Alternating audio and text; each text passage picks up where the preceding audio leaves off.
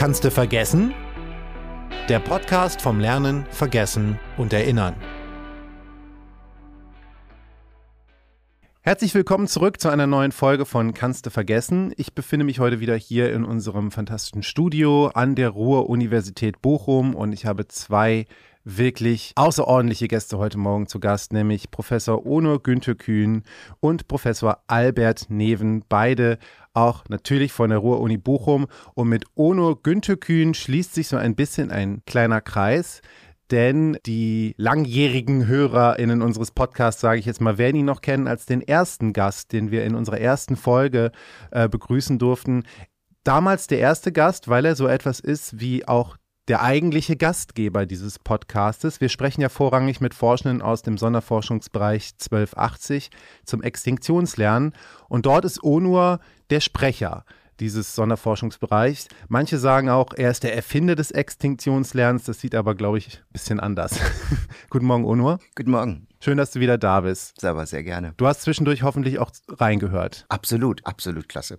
Also wenn ich das gleich mal den Zuhörerinnen und Zuhörern sagen kann, keine Folge verpassen. Die wird immer besser von Mal zu Mal.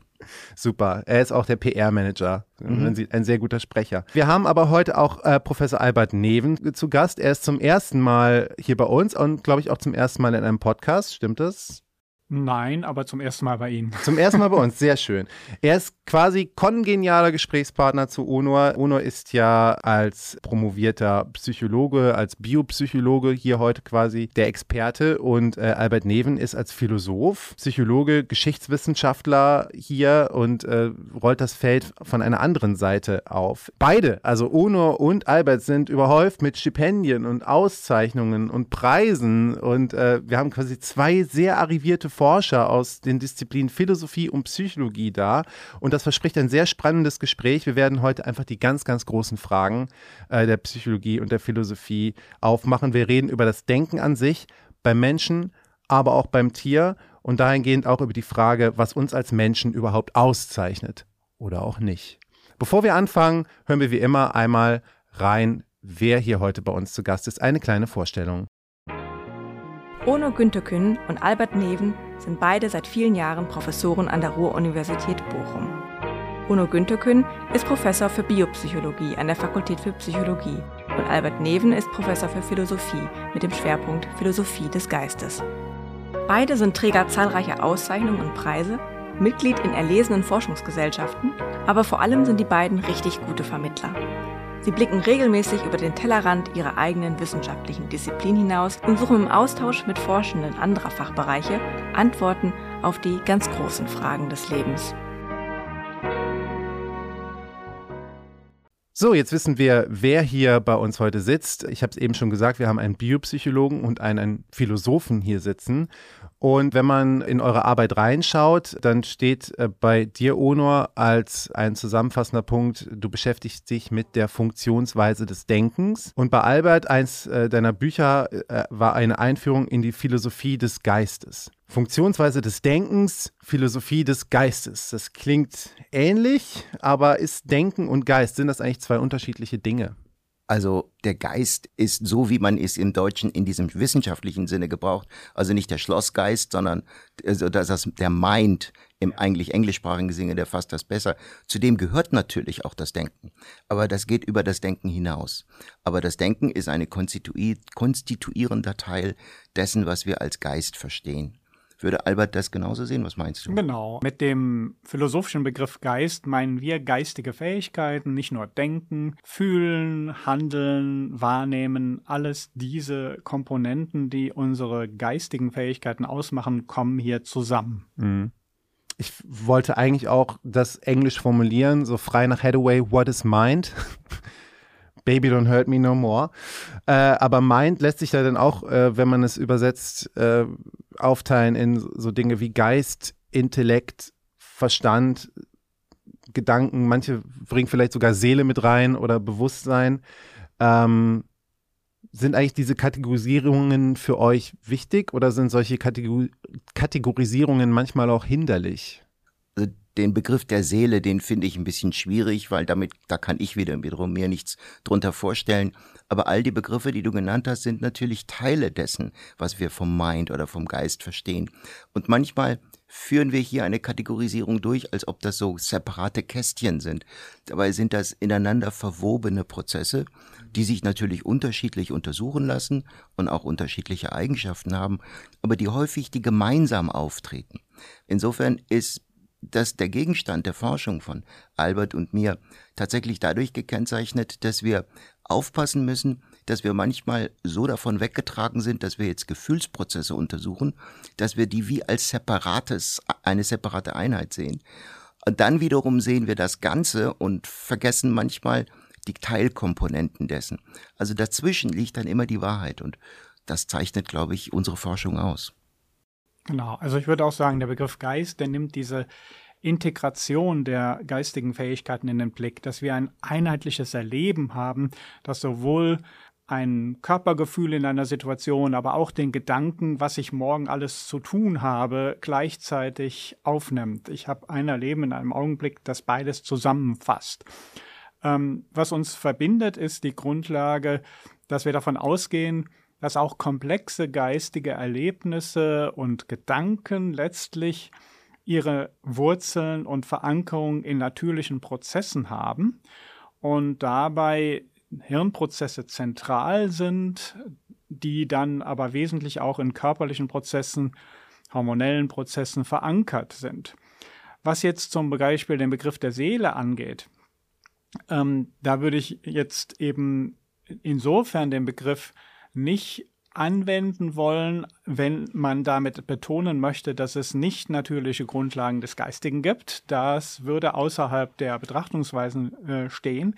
Wohl aber ist er manchmal sehr hilfreich, um die Verletzlichkeit menschlicher geistiger Integrität aufzuzeigen. Wenn wir psychische Labilitäten, psychische Störungen, Menschen mit Depression erleben, dann sind das Hinweise auf die Verletzlichkeit unserer geistigen Verfassung.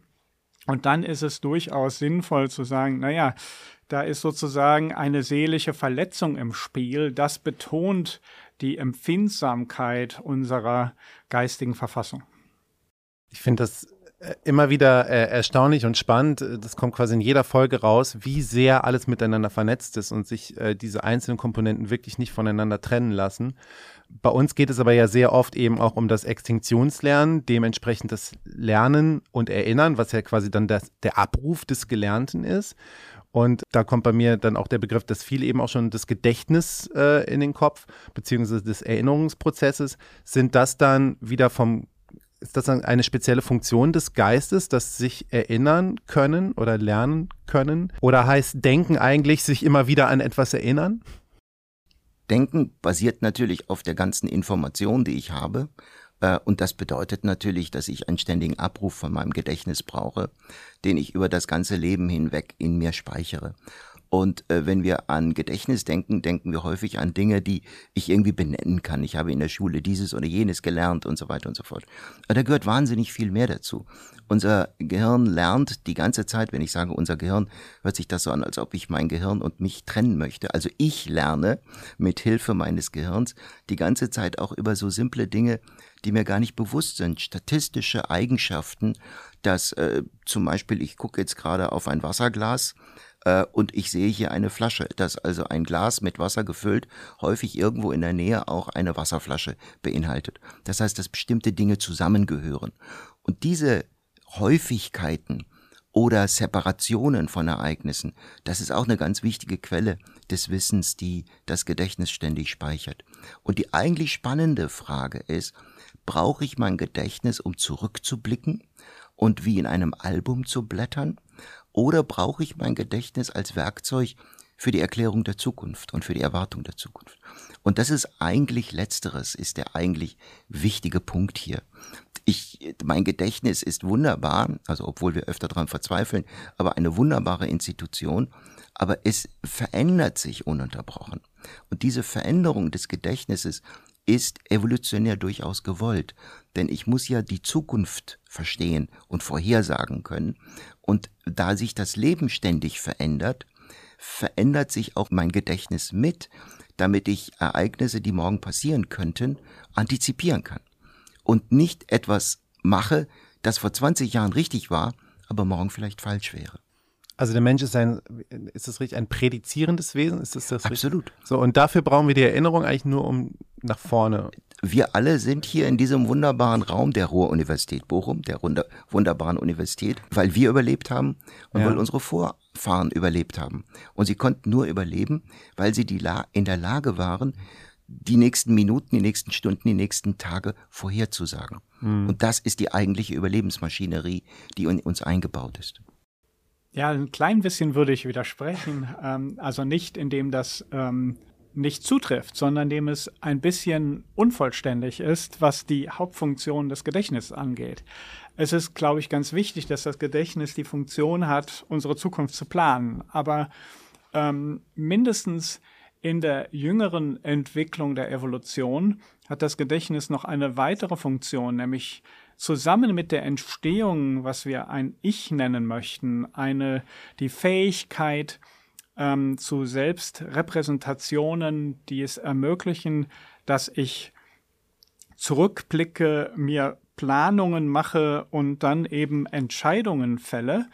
Das führt dazu, dass dieses Gedächtnis nicht nur die Funktion hat, einfach jetzt zu helfen, die beste Entscheidung zu fällen und vorauszuschauen, sondern auch mein Ich zu verstehen und die Vergangenheit und Zukunft im Blick auf mein Ich zu ordnen. Mhm. Also es geht darum, dass ich verstehe, wer ich bin und gestalte, wer ich bin, indem ich die Vergangenheit benutze, äh, die Gegenwart erfahre und die Zukunft vor Augen halte. Wir sprechen auch von ähm, ja, Mental Time Travel, also Zeitreisen in der Vorstellung, Zeitreisen im Geiste. Ich kann mir überlegen, wer war ich? Ich bin in der Jugend in der Eifel aufgewachsen. Wer bin ich jetzt? Äh, mhm. Äh, Professor an der Ruhr-Universität und wer möchte ich in 20 Jahren sein, wenn ähm, es vergönnt ist, so lange zu leben, dann würde man sozusagen eine perspektivische Betrachtung machen, die das Ich auszeichnet. Wir leben nicht nur im Hier und Jetzt, sondern mithilfe unseres Gedächtnisses haben wir eine ausgedehnte Betrachtung des Ich und die ist ganz wesentlich für Menschsein. Ich will nicht vorweggreifen, weil äh, darüber, was das Menschsein eben auszeichnet, darüber wollen wir gleich nochmal reden in, in Abgrenzung zu dem Denken bei Tieren. Aber ist das wirklich, was uns menschlich auszeichnet, dass wir uns als Ich benennen können? Sei es jetzt ein evolutionär, ich weiß, ist es ein evolutionärer Unfall, dass wir uns dann plötzlich unsere Selbstbewusstsein und Gefühle haben und traurig sind, dass wir die Beförderung nicht bekommen haben?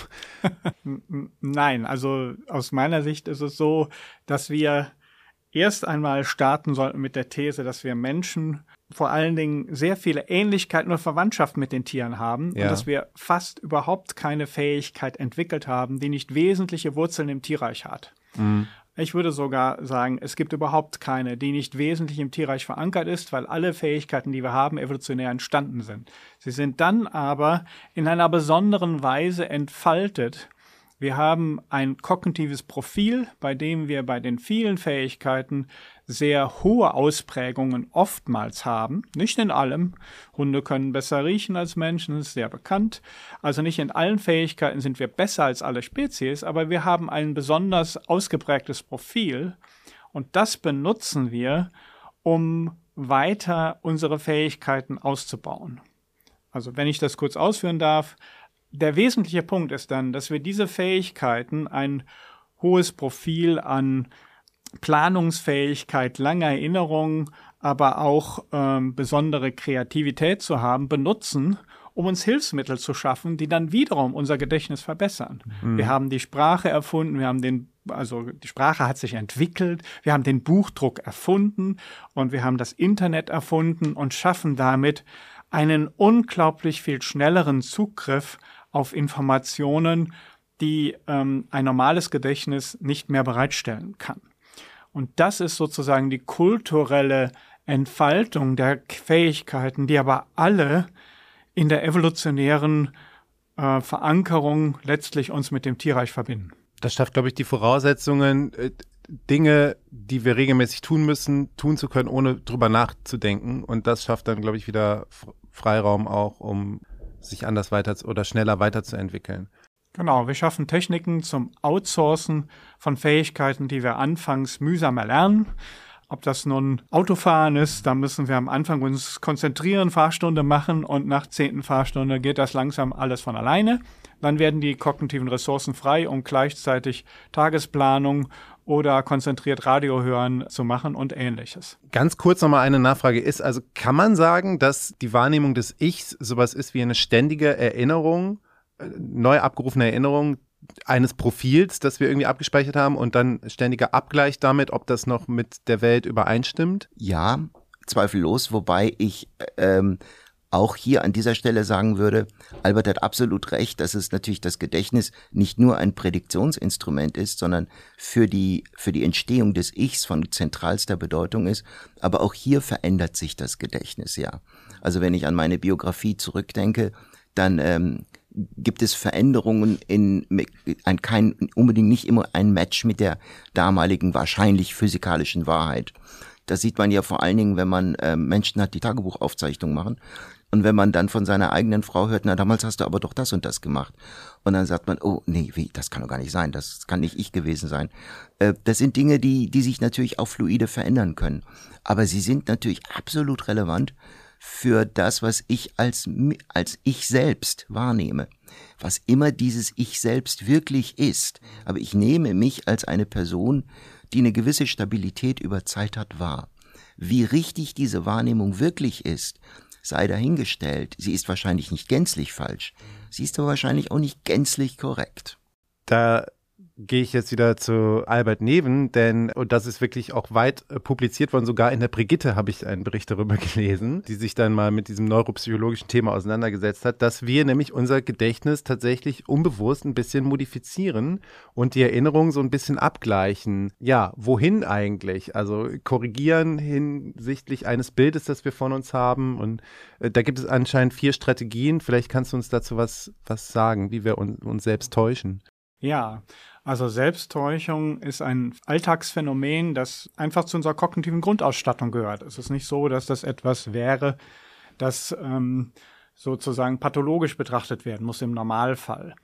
Also Selbsttäuschungsstrategien finden eben statt, wenn ich zum Beispiel der Vater eines Jungen bin, der eben normal schulpflichtig ist und dann im Matheunterricht meiner Meinung nach eigentlich sehr erfolgreich sein sollte, weil ich denke, er ist begabt in Mathematik. Und dann ist es aber so, dass er dann eben eine 5 nach Hause bringt und so und dann schaut, und das sind natürlich dann ähm, so Fälle, naja, wo man harte Fakten hat.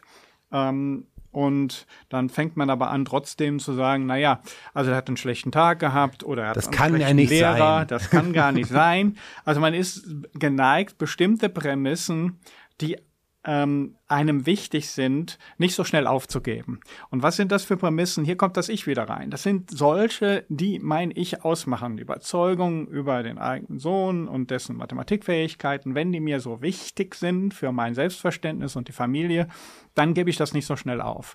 So, und ähm, eine Strategie ist quasi hier, Brückenüberzeugungen zu finden, wie die, der hat nicht gut, ähm, der Lehrer hat es nicht gut erklärt, hat einen schlechten Tag gehabt, um meine Kernüberzeugung, dass er gut in Mathematik ist, zu behalten. Ähm, und wir haben aber auch andere Strategien, nämlich dann, wenn wir nicht so starke Evidenzen haben, fangen wir an, eben diese Evidenzen auch ein Stück weit ähm, zu auszusuchen und zu selektieren. Also ein Beispiel ist, ja, wenn ich eine mehrdeutige Evidenz habe, vielleicht hier das Beispiel der, äh, des verliebten jungen Manns, der eine ja, Mitstudentin hat, die aber nichts von ihm wissen möchte. Und ähm, jetzt fragt er sie, ähm, ob er ihr ein Buch aus der Bibliothek mitbringen kann. Und da sie sozusagen einfach kumpelhaft mit ihm umgehen möchte, so, ja, bringe ich mit. Und das erledigt sie dann und bei der Übergabe lächelt sie nochmal, hier ist dein Buch und er interpretiert das als, ach, das ist doch ein Zeichen dafür, dass sie meine Ja. äh, Zuneigung ähm, zu ihr auch äh, erwidert und interpretiert das über. Ja, wir haben also eine weitere Strategie, dass ich mehrdeutige Signale in meinem Sinne überinterpretiere Ja. und ähm, dann die objektive Sichtweise nicht mehr geneigt bin anzulegen. Es gibt noch weitere Strategien, ähm, aber vielleicht genügt das klingt das alles so ein bisschen auch wie äh, Erklärungsmuster, äh, warum Leute im, im, ins Querdenken-Lager äh, äh abdriften oder, oder äh, so in, in, so eine Richtung Verschwörungsmythen. Äh, Absolut. Das sind ja auch Menschen, die über die gleichen Denkprozesse verfügen wie die Nicht-Querdenker. und es sind immer die gleichen Mechanismen, die dann zu diesen merk für uns merkwürdigen, bizarren Gedankengebäuden führen können. Und in der Psychologie werden diese Phänomene gerne in verschiedenen Settings untersucht. Ein ganz, ganz simples Setting ist, dass wir als Beispiel, äh, ich frage eine Person, was glaubst du, wie hoch ist der Eiffelturm? Und die Person sagt, hm, 210 Meter. Und dann sage ich, hm, ja, nicht ganz, also es sind 300 Meter. Und irgendwann später frage ich die Person, was hast du eigentlich geantwortet auf die Frage, wie hoch der Eiffelturm war? Und sie sagt, äh, ich glaube, ich habe gesagt 250 oder habe ich gesagt 260? Also entweder 250 oder 260. sie erinnert sich falsch, aber in eine richtige Richtung. Und das sind so ganz typische Merkmale des Denkens, in denen eine neue Information dazu führt, dass ich mein Gedächtnis modifiziert habe. Aber das Beispiel vom Albert ist insofern sehr schön. Hier ist es etwas, das mich ja gar nicht wirklich so furchtbar ausmacht. Ich meine, hey, ich kann mich mal vertan haben, wie hoch der Eiffelturm ist, aber wenn es um etwas geht, das mich wirklich zentral in meinem Ich betrifft, dann bin ich viel resistenter. In, äh, ja. Weil wir aber auch so einen Anspruch haben ne, auf, auf Normalität oder auf Konsistenz in, in unserer Integrität als Person mhm. oder in, äh, wenn wir jetzt bei, bei Querdenken oder so, ich weiß jetzt nicht, ob das so ein gutes Beispiel ist, aber dass wir sagen, so und so hat die Welt zu sein und wenn sie nicht so ist, wie, wie ich mir das vorstelle, dann muss ich mir das irgendwie so ein bisschen bauen. Natürlich und vor allen Dingen ergibt sich ja jetzt die technische Möglichkeit, dass ich zu den bizarrsten Ideen äh, Evidenzen finden kann, wenn ich nur lang genug suche. Das heißt, in dem Moment, in dem ich dann in diese Blase einsteige, bin ich dieser, dieser ganzen diesem Regen von gegenwärtigen Daten, dieser Hagel, der um mich einprasselt, das ist nicht so, das ist nicht so, dem kann ich aus dem Weg gehen. Stattdessen bin ich im warmen Regen derer, die meine Meinung bestätigen. Also eigentlich ist es nichts Pathologisches, sondern ein normaler Prozess, aber der kann durchaus eben diese pathologischen Züge Selbstverständlich. Das ist, das ist nichts Pathologisches. Es ist äh, gesellschaftlich ärgerlich, aber die Menschen sind ja deshalb nicht krank. Hm. Nein, es handelt sich eigentlich um ganz normale kognitive Prozesse, die dann ausarten, wenn bestimmte Rahmenbedingungen äh, nicht mehr in normaler Weise erfüllt sind.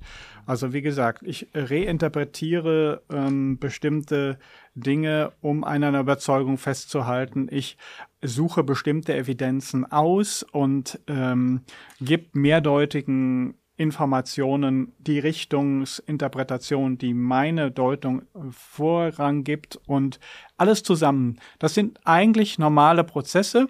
Warum ist es in gewisser Weise normal? Wenn wir eine bewährte Annahme haben, heute die Annahme, dass meinetwegen die Erde rund ist, das wissen wir jetzt sehr stabil, dann sollten wir, wenn es jetzt irgendwelche Gegenevidenzen gibt, die, die mich daran zweifeln, dass das nicht so ja. schnell aufgeben.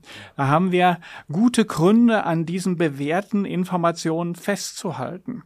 Und ähm, das ist dann auch ein Wissenschaftsprozess, ein, eine grundlegende, sehr stark bewährte und anerkannte äh, Grundkenntnis, Erkenntnis sollten wir nicht so leicht aufgeben, es sei denn, wir haben mit einer neuen Betrachtungsweise ein viel besseres Verständnis von all den Evidenzen, die wir zusammen haben. Darum ist das eigentlich eine kognitive Strategie, die auch die Wissenschaft vollzieht. Aber was eben für Wissenschaft typisch ist und auch beim gesunden Menschen in einem normalen sozialen Umfeld ist, dass wir offen bleiben für soziale Gespräche, für Gespräche mit Menschen, die nicht nur meine Meinung widerspiegeln. Und das ist etwas, was zunehmend in der Gesellschaft droht verloren zu gehen, dass wir bereit sind für offenen Dialog, andere Meinungen auszuhalten, uns äh, offen diskursiv auseinanderzusetzen und dann eben zu sagen, okay, ich stelle das in Rechnung und versuche, das ändert nicht immer die Meinung, aber es führt im Diskurs dazu, dass eins vermieden wird, nämlich die radikale Abschottung, die dann dazu führen kann, dass man die absurde Position hat, dass sozusagen mit den Impfungen irgendwelche Chips implementiert werden. Das ist derart weg von jedweder Rationalität, dass man da eben nur mit dem sozialen Abschotten hinkommen kann. Ich finde, das ist ein äh, sehr schöner Punkt, um eine kleine Pause in diesem Gespräch zu machen. Wir machen gleich einen inhaltlichen Schwenk, gehen weg vom Menschen und äh, ins Tierreich. Vorher machen wir einen kleinen Break mit unserem Neuro-Shortcut. Tauben passen zum Ruhrgebiet. Es sind ehrlich arbeitende Tiere. Und sie bilden das Rückgrat psychologischer Lerntheorien. Der US-amerikanische Psychologe B.F. Skinner führte die domestizierte Felsentaube bereits in den 30er Jahren des 20. Jahrhunderts als Modellorganismus für Lernexperimente ein. Warum aber Tauben? Zunächst, Tauben haben eine hohe Lebenserwartung. Sie können bis zu 20 Jahre alt werden. Und sie sind sehr zahm, reagieren selten aggressiv und lassen sich von vertrauten Personen ohne weiteres anfassen. Viel wichtiger aber, Tauben haben ein ungeheures Lernvermögen und eine unglaubliche Frustrationsresistenz. Man gibt ihnen eine Aufgabe und die bringen sie zu Ende. Sie können also mehrere Stunden ununterbrochen und zuverlässig an einer kognitiv anspruchsvollen Aufgabe arbeiten und sind nicht beleidigt, wenn es eine Weile nicht klappt. Wie die meisten Vögel besitzen Tauben ein hochentwickeltes visuelles System. Ihre Retina, also ihre Netzhaut, sendet Informationen über jeweils zwei bis drei Millionen Nervenfasern an weitere Hirngebiete. Zum Vergleich, Menschen haben pro Auge nur etwa eine Million Nervenfasern. Entsprechend ist ein sehr großer Teil des Taubenhirns mit der Verarbeitung visueller Informationen beschäftigt. Das visuelle Langzeitgedächtnis von Tauben umfasst tatsächlich hunderte von Bildern, an welche sie sich noch nach Jahren erinnern können. Beispielsweise können sie anhand von Stilmerkmalen Bilder von Monet und Picasso unterscheiden. So, Unua, du bist ja derjenige, der hier den Tauben so ein bisschen verfallen ist. Und zwar auch nicht erst seit gestern, du forschst wirklich schon seit Jahrzehnten an, mit, mit Tauben. Es sind quasi deine Kollegen und Kolleginnen. Äh, wie kam es eigentlich dazu? Also, so ein Forschungsgegenstand ist ja etwas, das zum Leben gehört. Das Leben ist kompliziert und kurvenreich.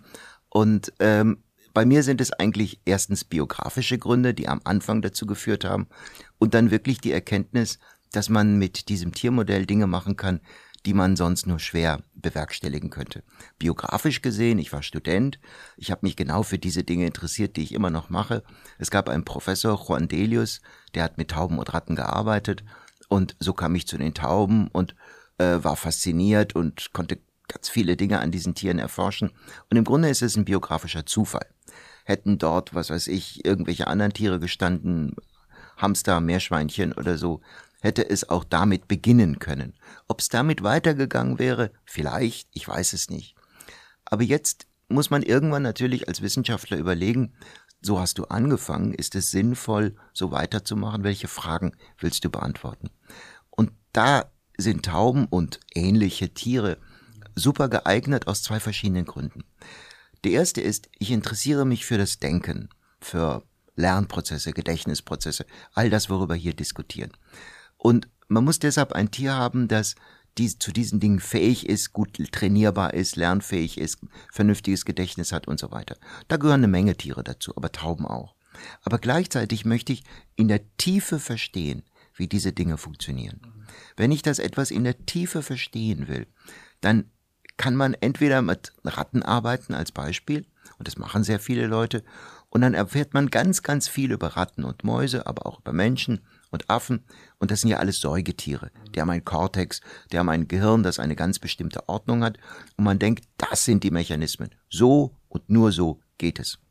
Und wenn man dann ein Tier nimmt, das weit entfernt ist, über 300 Millionen Jahre getrennt eine Evolution durchlaufen hat, das ein vollständig anders strukturiertes Gehirn hat, dann würde man zuerst einmal erwarten, dass die Dinge dort eventuell ganz anders geordnet sind. Und wenn man dann feststellt, dass die Dinge nahezu eins zu eins identisch sind, dann kann die Annahme, dieses Säugetiergehirn in seinem Aufbau ist das, was man eine Conditio sine qua non, also das, was gegeben sein muss, damit etwas passiert, wie diese Art, die kann nicht mehr stimmen. Da muss es tiefere Gründe geben, warum die Dinge so ähnlich laufen. Und deshalb ist es eine Strategie in der Wissenschaft, ein ungewöhnliches Modell zu nehmen, das ganz, ganz anders ist.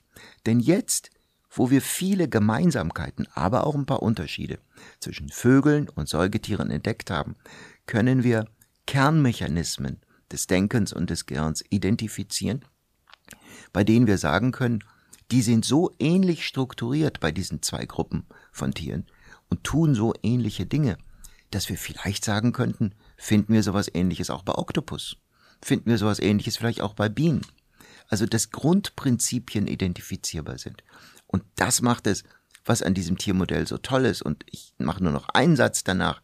Und dann muss man natürlich auch noch dieses Tier gut bekommen können und man muss es halten können. Und da bin ich im Ruhrgebiet. Hey, das ist die Heimat der Taube. Die Heimat der Taube. Besser ja geht's gar nicht, ist ja ein, ein wild gewordenes, also eigentlich ein, ein Haustier des Menschen, das dann wieder jetzt selber wieder klarkommen muss in der Umwelt. Aber Genau, genau. Es ist uns nachgezogen. Ja. Es ist uns nachgezogen, weil wir haben immer zu viel zu fressen da und wir nutzen die Tauben auch und in unserer Nähe lässt es sich ganz gut leben. Das heißt, wir sind richtig symbiotisch zusammengewachsen. Aber was du gerade gesagt hast von diesen, von diesen vereinheitlichten Prinzipien oder äh, universalen Prinzipien, du konntest ja zum Beispiel nachweisen, am Beispiel der Elster war es, glaube ich, dass Vögel sich im Spiegel erkennen können und damit in der Lage sind, ja, müssen ja so eine Art Selbstkonzept haben, so, ah, das bin ich. Und das ist ja insofern erstaunlich, als dass man, glaube ich, dachte, dass der zerebrale Kortex ist dafür verantwortlich bei Menschen oder bei, bei Säugetieren und das fehlt ja diesen Tieren, die haben das gar nicht. Das heißt, es ist dasselbe Prinzip, aber es funktioniert anscheinend ganz anders. Exakt, wobei man sagen muss, es gibt ja sehr viele Säugetiere mit einem zerebralen Kortex, die diese Leistung vor dem Spiegel nicht erbringen. Und dann muss man natürlich dann erstens die Frage stellen, sagt der Test wirklich das aus, was wir glauben, was er aussagt? Und zweitens, können die ganzen Lebewesen, die vor dem Spiegel scheitern, eventuell sich wirklich nicht erkennen? Oder ist ihnen das eigentlich egal, was sie da im Spiegel sehen? Denn wenn man Kinder aus Kenia nimmt, aus ländlichen Gebieten, dann würde man sagen, die erkennen sich nicht im Spiegel. Und dass da das absurd wäre, das anzunehmen, dass sie kein Bewusstsein haben, muss etwas mit diesem Test nicht ganz stimmen. Es sind kulturelle Faktoren, die dazu führen, dass die Kinder in Kenia aus den ländlichen Gebieten diesen Test scheinbar nicht bestehen. Und es können auch viele verschiedene Faktoren sein, warum andere Lebewesen, nichtmenschliche Tiere, diesen Test nicht bestehen.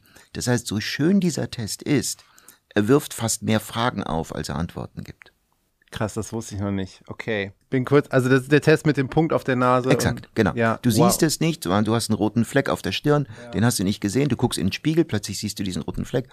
Und dann kann es sein, dass es dir egal ist. Oder sagen, du, das ist mir egal. Egal. Ja. Oder es kann sein, dass, und das, das denke ich mir jetzt, vielleicht stimmt es aber nicht, dass du eine, sagen wir mal, sehr autoritäre Erziehungsstruktur hast und dann die Kinder in einem bestimmten Alter denken, da ist jetzt ein fremder Mensch, der macht jetzt irgendwelche komischen Dinge mit mir und ich sehe natürlich, dass ich einen roten Punkt habe, aber ich sollte jetzt mal ganz höflich sein und so tun, als wäre nichts. Gibt es denn eine mehr oder weniger so eine festgelegte Grenze zwischen dem Denken des Menschen und dem Denk- oder Mind bei Tieren, also so eine anthropologische Grenze, wo man sagt, so das ist jetzt, das können nur wir. Ist das schon festgelegt? Kann man sagen, da, das ist so. Ich glaube, da sind Albert und ich uns ziemlich einig, dass wir eine solche scharfe Grenze nicht erkennen. Ich würde sagen, und ich vermute, Albert stimmt mir zu, dass es eigentlich praktisch alles das, was wir können, in einer vielleicht einfacheren Form, in einer Vorläuferform, auch bei vielen anderen Lebewesen gibt, aber dass wir von all dem, von fast all dem, sehr viel mehr können. Und dadurch auch so etwas wie Sprachfähigkeit entwickelt haben, eine Art Protoform, kann man ja bis zu einem gewissen Grad auch im Tierreich finden. Aber wir haben es natürlich enorm ausgebaut. Natürlich gibt es einige Tiere, die uns auch im kognitiven Bereich überlegen sind. Es gibt Lebewesen, die sind darauf angewiesen, dass sie im Winter tausende von Verstecken finden müssen, in denen sie dann ihr Futter versteckt haben. Sonst kommen sie nicht lebend über den Winter. Wir könnten das in diesem Extremform nicht. Aber das sind extremste kognitive Spezialisierungen, die wir da haben. Und wir sind in der Breite unglaublich gut. Ja, im Prinzip würde ich dem zustimmen. Das Bild, das wir hier haben, ist, also alle diese Fähigkeiten, die wir haben, sind evolutionär verankert und entwickeln sich in einem besonderen Maße. Und ähm, vielleicht kann man sogar sagen, dass von den Grundfähigkeiten, die uns Menschen ausmachen, es wahrscheinlich am Anfang in der frühen Phase immer eine Spezies gibt, die besser ist in, dit- in spezialisierten Fähigkeiten, besser jagen kann, schneller laufen kann, besser riechen kann, in all diesen Dimensionen im Prinzip ähm, findet man in früheren Ausprägungen, vielleicht auch heute teilweise noch äh, Tierarten, die genau diese spezialisierte Fähigkeit besser beherrschen. Auf diesen Fähigkeiten aufbauend haben wir aber dann eben vor allen Dingen die Fähigkeit der Abstraktion besonders ausgeprägt. Wir haben die Möglichkeit, nicht nur zu kategorisieren, das können Tiere auch. Ähm, wir haben die Möglichkeit, in besonderer Weise Abstraktionsfähigkeiten auszubilden, bei denen wir, sagen wir jetzt, mehrstufige Abstraktionen bilden. Ähm, Tiere können, wenn man jetzt so als Paradebeispiel zwar ein singuläres Tier, den Papagei Alex nimmt, dann hat der aus meiner Sicht einen Begriff von Rot. Ähm, nicht nur, dass er Rot und Grün unterscheiden kann, er hat sogar einen Begriff von Rot, weil er nämlich auch noch Farbe, Form und Material unterscheiden kann. Also Sie können ihm was hinlegen, ein rotes, ähm, rundes Metallstück und fragen, welche Farbe, Rot, äh, welches Material, Metall. Ja, und ähm, das zeigt, dass er Rot als Farbe und Metall als Material klassifiziert. So, er hat aber dann keine äh, Begriffe mehr von Objekten und Eigenschaften. Also der Begriff Objekt, Eigenschaft, Prozess. Diese Begriffsbildung ist dann etwas, was über das, was wir bisher jedenfalls bei Tieren nachweisen können, hinausgeht. Diese Abstraktionsfähigkeit macht es uns dann eben möglich, Wissenschaft zu treiben und, sagen wir mal salopp zu sprechen, wir lösen uns immer mehr von der Wahrnehmung Hier und Jetzt. Die Wahrnehmung Hier und Jetzt gibt vielfältige Erfahrungen und Reaktionsmöglichkeiten. Da haben wir schon gelernt, Gedächtnis erlaubt uns zurückzublicken, vorauszuplanen. Abstraktion katapultiert uns jetzt nochmal in ein neues Reich der Loslösung von dem Gebundensein in Hier und Jetzt. Wir machen uns abstrakte Modelle, die es uns erlauben, dann sozusagen alle unsere Fähigkeiten der Planung und der Vorhersage der technischen Entwicklung überhaupt erst möglich zu machen.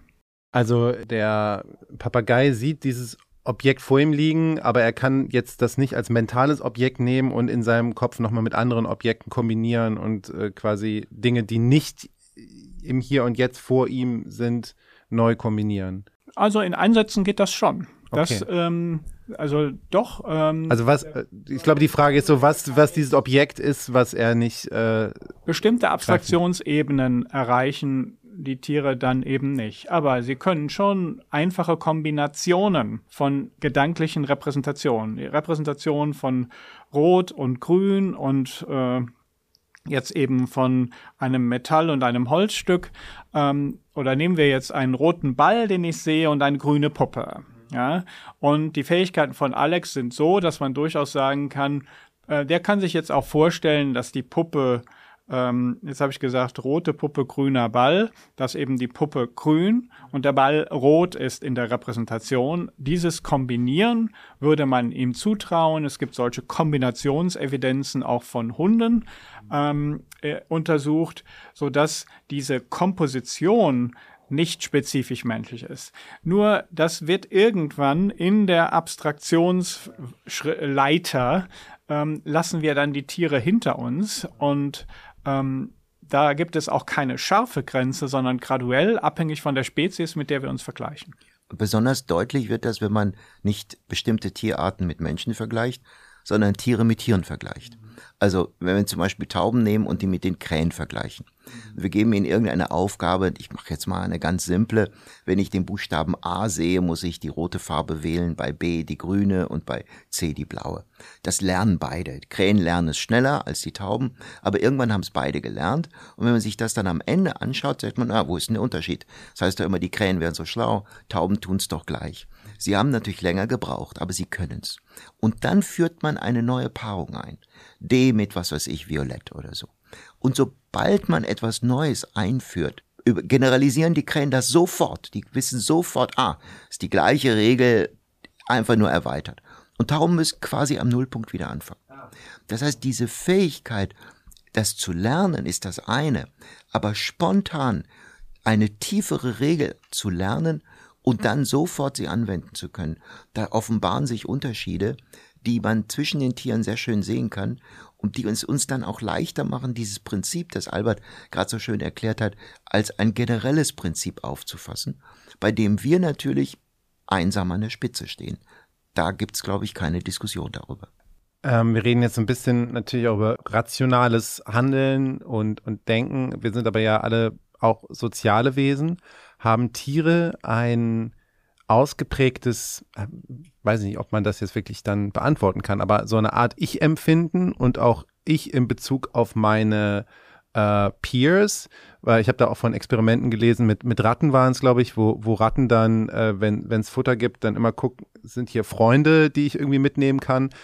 Also das zeugt für mich von Empathie, aber das muss ja auch damit einhergehen, sie haben ein Empfinden von sich selbst in einer Gesellschaft. Wie ist das bei Tieren? Ich glaube, es ist wichtig, hier, wenn wir den Gedanken noch weiter aufgreifen, eine Entwicklung des Ich mal aufzuzeigen und verschiedene Facetten des Ich zu unterscheiden. Und einige teilen wir ganz klar mit vielen Tieren. Sprechen wir einfach mal von einem körperlichen Ich, und vielleicht von einem vorstellungsbasierten Ich und dann einem eher äh, gedanklich basierten, begriffsbasierten Ich. Ein körperlich basiertes Ich, das ist ein Ich, das ähm, einen Sinn dafür hat, ähm, dass es handelt, ein Sinn für ein Gefühl der Urheberschaft. Ich mache jetzt eine Handlung und bin nicht passiv. Ähm, das ist eigentlich ganz klar in biologisch aktiven Lebewesen vorhanden. Und auch so ein anderer Aspekt des körperlichen Ich ist, dass wir ein Gefühl dafür haben, wie weit meine Hand reicht. Also was ich greifen kann und auch, das geht dann auch in das Soziale, was der andere greifen kann, was er mir zum Beispiel reichen könnte, damit, weil ich selber nicht drankomme. Aber diese körperliche Ich-Dimension geht dann so ein Stück weit darüber hinaus, geht ein Perspekt oder sagen wir vorstellungsbasiert. Und da gibt es dann einen Sinn dafür, dass ich eine Perspektive habe beim Schauen, die verschieden ist von der Perspektive des anderen. Und das ist auch bei Schimpansen zum Beispiel gezeigt. Also, die haben eine Rangordnung. Wenn der in der Rangordnung untergeordnete Schimpanse zwei Bananen sieht und der Übergeordnete von der anderen Seite aber nur eine sehen kann, weil die eine verdeckt ist aus seiner Sicht, dann geht sozusagen der untergeordnete Schimpanse, wenn er zuerst rein darf, schnell hin und holt sich die Banane nur, die für ihn, für den Oberge Übergeordneten nicht sichtbar ist, um keine Kloppe zu bekommen. Ja, also er ist da ja. sozusagen sensitiv für die Perspektive des anderen und sein Verhalten ist danach ausgerichtet. Also gibt es eine gute Evidenz dafür, dass es einen Sinn dafür gibt, eine eigene Perspektive zu haben, die von der anderen verschieden ist. Und das geht dann ein Stück weit in die sogenannte Theory of Mind, ähm, dass man hier die Fähigkeit hat, anderen Gedanken, Überzeugungen, Wissen zuzuschreiben, das ist hoch umstritten und diskutiert. Ähm, sprachbasierte Formen des Menschen sind natürlich bei Tieren nicht zu finden. Ja. Und eine große Debatte ist, gibt es implizite Formen, anderen Überzeugungen Wissen zuzuschreiben, ähm, die, also zuzuschreiben, zuzuordnen, sensitiv dafür zu sein, dass der andere eine Information nicht hat, die ich habe, oder eben eine falsche Information von der gegenwärtigen Situation. Und da ja, gibt es erste Evidenzen, dass das so ist, aber das ist eine hoch umstrittene aktuelle Forschungssituation. Total spannend ist es auch, wenn man die sozialen Interaktionen von Tieren untersucht, in denen das Ich und die eigenen Ziele auch eine wichtige Rolle spielen. Raben zum Beispiel, sobald sie eine, äh, die Frau oder den Mann ihres Lebens gefunden haben, äh, also ein Paar werden, sind, treten zusammen auf, sind dadurch sehr viel stärker durchsetzungsfähiger. Und deshalb kann es sein, dass Rabenpärchen nicht wollen, dass andere sich auch zueinander finden. Und Rabengruppen äh, beobachten sehr genau, wie sich das Liebesspiel der anderen anbandelt. Und wenn es dann anfängt, allzu, sagen wir mal, enger zu werden, ja äh, gibt es dann äh, sehr starke, sehr, sehr überzeugende Beobachtung, dass die Raben dann intervenieren und versuchen, die beiden zu trennen. Das heißt, die, die Vorstellung, wahrscheinlich die Vorstellung, dass hier Dinge sich abspielen, die man dann auch aus dem eigenen Leben kennt. Eine Zuschreibung, obwohl das hier an dieser Stelle nicht bewiesen ist, weil es sozusagen Beobachtungen sind, die es gibt, die gibt, sind wahrscheinlich auch im Tierreich vorhanden. Ob das mit dem Ich-Gefühl, das ich habe, verbunden ist, das weiß ich natürlich nicht. Ich weiß doch noch nicht mal, wie es ist, Lisa zu sein oder Albert zu sein oder du zu sein. Ähm, aber die Komponenten, die dazugehören, die sind zumindest bei einigen Spezies vorhanden, mit großer Wahrscheinlichkeit. Kannst du kurz was dazu sagen? Äh, du hast letztes Jahr vom äh, European Research Council einen Advanced Grant bekommen. Im Prinzip sind das Gelder für mehrere Jahre zur intensiven Forschung am Avian Mind, also quasi dem, ja, dem Mind-Begriff bei, bei Vögeln. Kannst du ein bisschen sagen, was ihr da äh, forschen wollt in den nächsten Jahren, wo die Schwerpunkte liegen? Eine von den Dingen, über die wir hier auch ansatzweise geredet haben, ähm, ist das Bewusstsein. Ähm, ob wir neurowissenschaftliche Belege für das Bewusstsein finden. Und da ist es natürlich so, kaum hatte ich den Antrag eingereicht, hat ein Kollege aus Tübingen eine ganz tolle Arbeit in Science publiziert, wo er das bei Krähen nachgewiesen hat. Da ist natürlich so ein bisschen der, der Gag ein bisschen raus, aber nicht ganz raus, weil zumindest nach einer der dominierenden Vorstellungen wie Bewusstsein im Gehirn entsteht und was es ist, gibt es ganz bestimmte Signale im Gehirn, die mit einem bewussten Wahrnehmen einhergehen. Und das wollen wir bei unseren Tauben auch untersuchen. Im Kern ist es so, es ist ein ganz einfaches Wahrnehmungsspiel. Stell dir vor, du hast eine Brille auf und du siehst nur mit deinem linken Auge, sagen wir mal, mich. Ja. Und ähm, du in diesem Augenblick bewusst siehst du nur mich, obwohl nur dein linkes Auge mich sieht. Das rechte Auge ist abgedeckt. Und plötzlich siehst du auf dem rechten Auge Albert. Aber ich bin immer noch in deinem linken Auge präsent. Und plötzlich siehst du aber im Bewusstsein nur noch den Albert.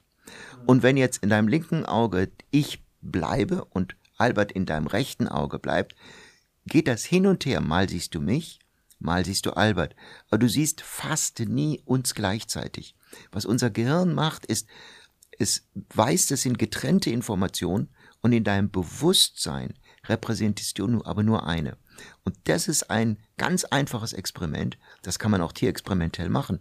Und dann kann man sagen, sieht das Tier jetzt, um in dem Beispiel zu bleiben, den Albert oder den Honor? Und was passiert derweil im Gehirn?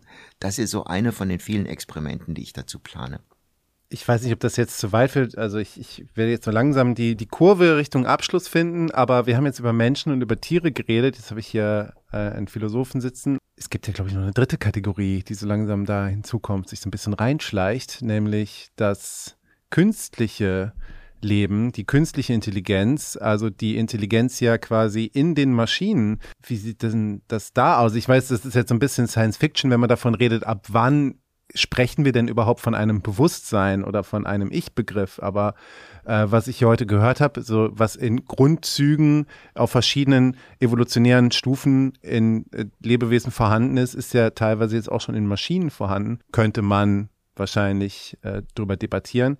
Wie ist da äh, deine Meinung oder die, die, die, der Forschungsstandpunkt im Moment? Ja, das ist eine spannende Entwicklung. Also die KI-Systeme haben verschiedene Strategien. Am berühmtesten ist das Deep Learning, ähm, das es erlaubt, einzelne kognitive Fähigkeiten so zu entwickeln, dass die Maschinen uns radikal haushoch überlegen sind. Die Maschinen haben uns schon lange im Schach geschlagen und im Go-Spiel und ähm, jetzt geht es um die Frage, ähm, welche Fähigkeiten des Erkennens können sie jetzt übernehmen? Sind sie nicht besser im Klassifizieren von Autos im Vergleich zu Häusern und Personen, wenn wir solche Klassifikationsmechanismen loslaufen.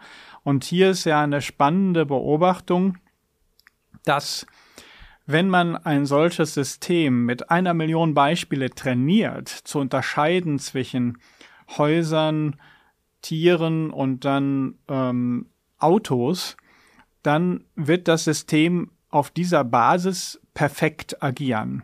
Wenn jetzt neue Beispiele hinzukommen oder man bestimmte minimale Veränderungen vornimmt, ähm, die wir als Menschen gar nicht erkennen können, dann kann plötzlich ein Bild von einem Haus, das so minimal verändert ist, dass Sie den Unterschied der beiden Fotos nicht wahrnehmen, dann wird das System, das so perfekt auf diese Millionen Beispiele trainiert ist, das zweite, minimal modifizierte, an wenigen Pixeln veränderte Bild plötzlich als Auto klassifizieren. Ein Fehler, der einem dreijährigen Kind nicht passieren würde. Ja, das ist ein Haus, das ist ein Auto und die Dinge kann man ganz klar auseinanderhalten. Ja. Was ist der grundlegende Unterschied, der meiner Meinung nach dahinter steht?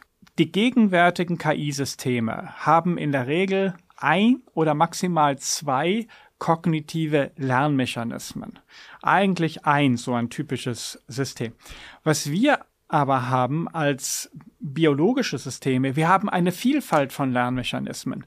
Und dieses assoziative Deep Learning ist ein wunderbarer Mechanismus, aber ihm fehlt hier eine ganz simple Korrektur, so etwas wie ein prototypisches Wissen. Ein Auto hat vier Räder und eine gewisse Grundform und ein Haus hat sozusagen Türen, Fenstern und prototypische Eigenschaften. Und wenn da etwas keine vier Räder hat, sondern so massiv mit Türen und Fenstern ist, dann kann ich das nicht fehlklassifizieren als ein Auto.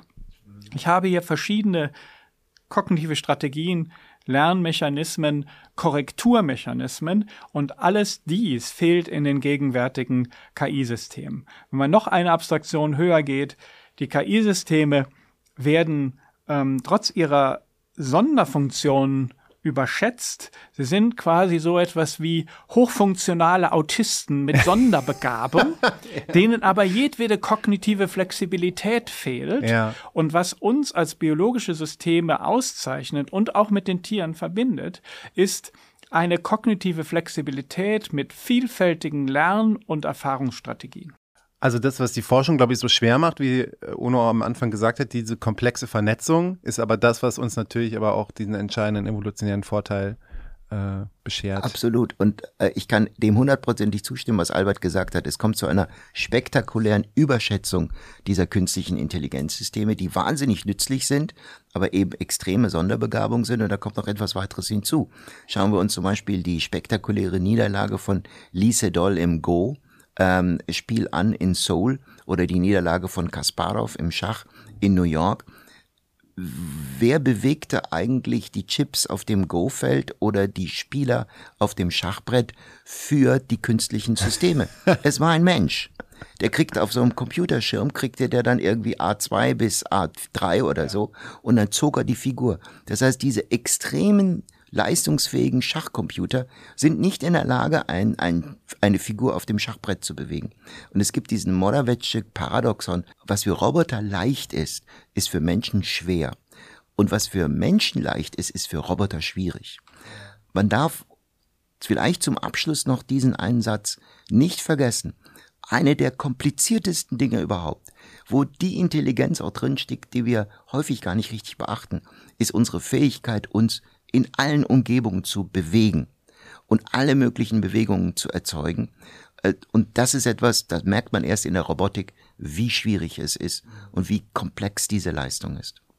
Gut, dann haben wir noch ein bisschen Zeit, bis der T1000 bei uns vor der Tür steht. Zum Abschluss vielleicht noch einmal, also es, es, hat sich jetzt hier schon so ein bisschen angebahnt, das ganze Gespräch über, wie alles miteinander vernetzt ist, aber ich fand das ganz spannend und toll, dass ihr beide heute hier wart und äh, die Geisteswissenschaft sozusagen auf die Lebenswissenschaft äh, getroffen ist. Vielleicht ganz kurz von euch beiden zum Abschluss ein Statement. Was fasziniert euch eben an dieser Zusammenarbeit mit Forschenden aus anderen Disziplinen oder warum ist sie so wichtig? Also für mich ist die Philosophie einfach also Philosophie, wie Albert sie betreibt, ein Fach, bei dem es äh, the bird's eye view, also der Blick von oben auf ein großes Feld, in dem die Dinge zusammengebündelt und noch einmal vollkommen neu interpretiert werden. Äh, das ist eine sehr wichtige Ergänzung für meinen naturwissenschaftlichen Blick, der ich dann irgendwie an kleineren Mechanismen festklebe und, und die erforsche. Und äh, insofern ist das eine sehr fruchtbare Zusammenarbeit. Ja, also ich möchte verstehen, was den Geist im Innersten zusammenhält und das geht nur in der gegenwärtigen Situation in der Verbindung von Philosophie mit Psychologie, Psychiatrie und Neurowissenschaften. Ohne diese empirischen Grundlagen und die Erkenntnisse, die wir hier zur Verfügung haben, bewegen wir uns in einem luftleeren Raum. Und ähm, hier kann die Philosophie nur enorm profitieren von der Entwicklung und gleichzeitig versuchen, ein wenig Anstoß zu geben, die Dinge nicht zu isoliert und zu vereinfacht, sondern integrativ und hoffentlich so zusammenzubringen, dass die Theoriebildung dann wiederum idealerweise sogar in eine Entwicklung von Therapien äh, Eingang findet. Aber das ist nicht die Theoriebildung alleine, sondern das gesamte Grundlagenwissen, das wir erarbeiten können. Kann man auch sagen, du bist ein Neurophilosoph dann? Ja, den, mit dem Titel kann ich prima okay. leben. Dann habe ich mich sehr gefreut, dass hier heute der Biopsychologe Ono Günther Kühn und der Neurophilosoph Albert Neven zu Gast waren. Es war eine sehr, sehr spannende, total ähm, erkenntnisreiche Folge. Vielen Dank, dass ihr da wart. Und wie immer gibt es jetzt am Ende von mir nochmal eine kleine lyrische Zusammenfassung des soeben Gehörten. Und nächsten Monat würde ich mich freuen, wenn ihr wieder einschaltet. Da haben wir Professor Hertha Flor zu Gast. Auch sie ist eine Koryphäe auf ihrem Gebiet. Wir reden über Schmerzen und tauchen nochmal ganz tief ein in das Thema Extinktionslernen. Äh, wir freuen uns wie immer, wenn ihr uns weiterempfehlt, unseren Podcast liked und teilt. Vielen Dank, dass ihr eingeschaltet habt. Mein Name war Rainer Holl. Bis bald. What is mind? What is love? fragte einst Hathaway und wollte die Liebe verstehen. What is mind? fragen wir uns heute beim Blick auf unser Betriebssystem. Durch unser Denken entsteht das, was wir als Geist erst definieren. Es ist die Vielzahl der Systeme, die unser Ich konstituieren. Es arbeitet in unserem Hirn in kleinen Teams so effizient und gut vernetzt, dass man die Teams als einzelne oft nicht erkennt. All die verwobenen Prozesse, sie treten selten einzeln auf. Einzeln etwas zu betrachten stellt sich als gar nicht einfach raus. Am Ende ist doch unser Kopf nichts anderes als ein Computer. Je besser der gewartet wird, desto besser funktioniert er. Ab und an mal Tabs zumachen, Updates regelmäßig laden und wenn man fertig ist mit Arbeiten, Rechner auch mal runterfahren. Klingt ganz einfach. Doch noch sind die Rechner und auch die KIs meist spezialisiert auf eine Sonderbegabung. Ihnen fehlt unsere kognitive Flexibilität, durch die wir dynamisch Probleme umfahren. Wir bleiben agil in unserem Geist und wenn unsere Welt sich verwandelt, dann wandelt sich auch, was wir zu wissen glauben. Unser Gedächtnis ist selten auf irgendwas festgenagelt. Als Teil unserer Überlebensmaschine passen wir unsere Erinnerung an. Das hat nichts mit Verdrängung oder Lügen zu tun, das ist einfach ein ganz natürlicher Vorgang. Klar, Selbstbetrug ist Job genug, könnte man böswillig sagen, doch vielmehr geht es darum, Konstanz für Bewährtes zu bewahren. Vielleicht ist unser Brilliant Mind doch nicht so perfekt. Vielleicht hat die Natur das aber auch ganz genau so ausgeheckt. Letztlich sind wir mit den Dingen, die wir können, nicht allein. Im Tierreich liegt der Ursprung für alle unsere Fähigkeiten. Es ist alles schon mehr oder weniger irgendwo schon vorhanden. Gut, nicht jedes Tier erkennt sich selbst beim Spiegeltest. Und wenn dann doch, dann reagiert es trotzdem nicht, am Ende fehlt ihm halt der Bock. Who knows? Will man eine Grenze ziehen zwischen Geist von Mensch und Tier, lässt sich diese Grenze nicht so einfach definieren. Wir haben weitaus mehr gemeinsam, als so mancher das noch glaubt. Gut, unser Mind hat in der Breite ein paar Skills mehr dann doch schon drauf, doch ganz egal, wie fit wir sind, wie kreativ und einfallsreich. Es nützt uns nichts, wenn unser Geist für Neues nicht stets offen bleibt. Das war Kannst du vergessen? Der Podcast vom Sonderforschungsbereich Extinktionslernen der Ruhr-Universität Bochum. Liked diese Folge, teilt sie, empfehlt uns weiter und abonniert unseren Kanal.